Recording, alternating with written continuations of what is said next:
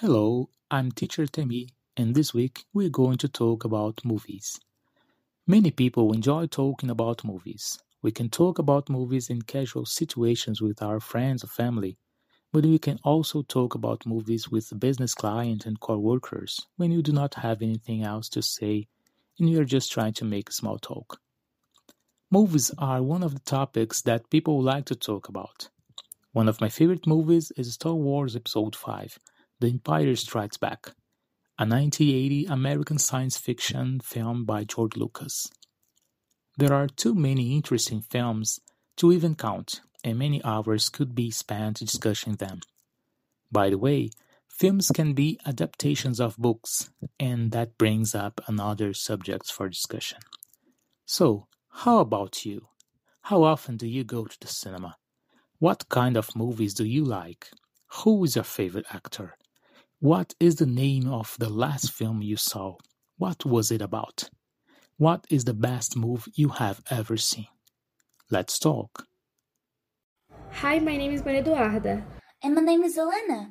And, today, we're going to talk about movies. How often do you go to the cinema? I go from 15 to 15 days. And what kind of movie do you like? I prefer action and thriller, but my favorite actress is Emma Stone. I like her. She was the last movie that I saw. What movie? Cruella. It's a film about the Disney villain from 101 Dalmatians. In the film, she is introduced as Stella, a girl who wants to become a fashion designer. I love that movie, but my favorite one is the Spider-Man. Duda, did you know any curiosity about cinema? Yes, I know about the first horror movie. The first film was a two-minute short called The Devil's Mansion by Frenchman Georges Méliès, released in 1896. Tells the story of a night who a man enters in the devil's house and he's attacked by illusions. The images impacted the viewers, and the short became the first horror movie production in history. In the Let's Talk of today, we're gonna talk about movies. Before pandemic, I used to go to the movies almost every month. I love romance movies, and I used to watch them with my friend.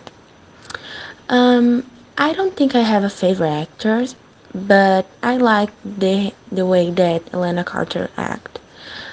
Mm, the last film I saw was to All the Boys I Ever Loved, and is about a girl who wrote five letters to her crushes, and her sister them. Um, and the best movie I ever saw was Pride and Prejudice. It is based on a book from Jane Austen, and I just love it how it's loyal to the book, and I think it's a movie that everyone should definitely watch. Hello, my name is Akiria and I love to watch movies. I don't have a favorite one, but I love titles like Harry Potter and Avengers, for example.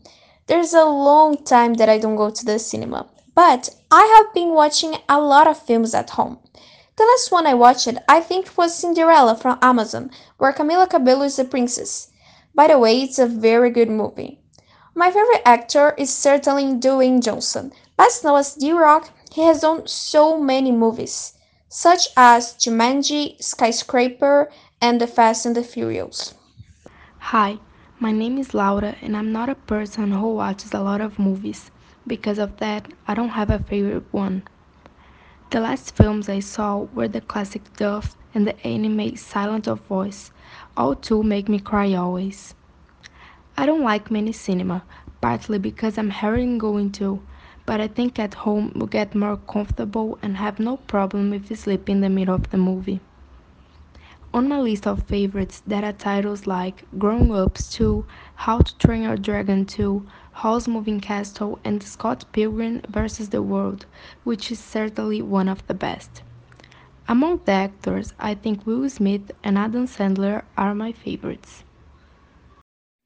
And that's all, folks. See you next week with another podcast. Bye bye.